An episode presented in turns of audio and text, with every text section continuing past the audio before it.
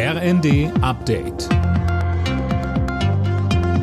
Stündlich neu. Auf den Punkt informiert. Ich bin Tim Britztrup. Guten Tag. Die Bundeswehr hat offenbar massive Probleme mit dem neuen Schützenpanzer Puma. Die Einsatzbereitschaft werde zum Lotteriespiel, hat ein General laut Spiegel in einem Brandbrief geschrieben. Mehr von Cornelius Dreger. Auf mehreren Seiten wird daran mit dem Puma abgerechnet. Nach einer Gefechtsübung war demnach kein einziger der hochmodernen Schützenpanzer mehr einsatzbereit und wird es auch in den kommenden Monaten nicht sein. Eigentlich sollen die Fahrzeuge im kommenden Jahr Teil der schnellen Eingreiftruppe der NATO werden. Jetzt wird überlegt, stattdessen auf den alten, aber bewährten Marder auszuweichen.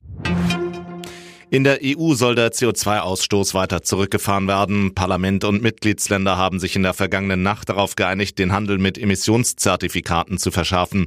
Unter anderem werden die kostenlosen Verschmutzungsrechte schrittweise abgeschafft.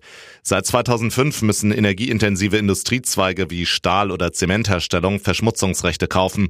Damit sollen sie dazu bewegt werden, weniger Treibhausgase auszustoßen.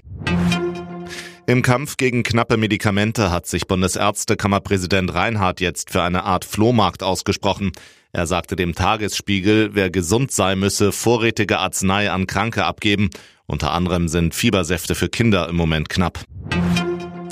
Heute entscheidet sich, wer neuer Fußballweltmeister wird oder es bleibt. Titelverteidiger Frankreich trifft auf Argentinien oder auch Kilian Mbappé trifft auf Lionel Messi.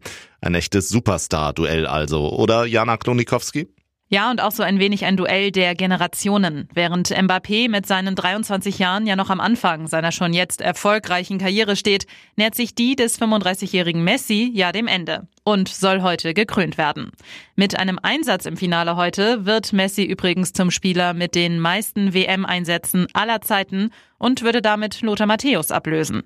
Anstoß ist um 16 Uhr. Alle Nachrichten auf rnd.de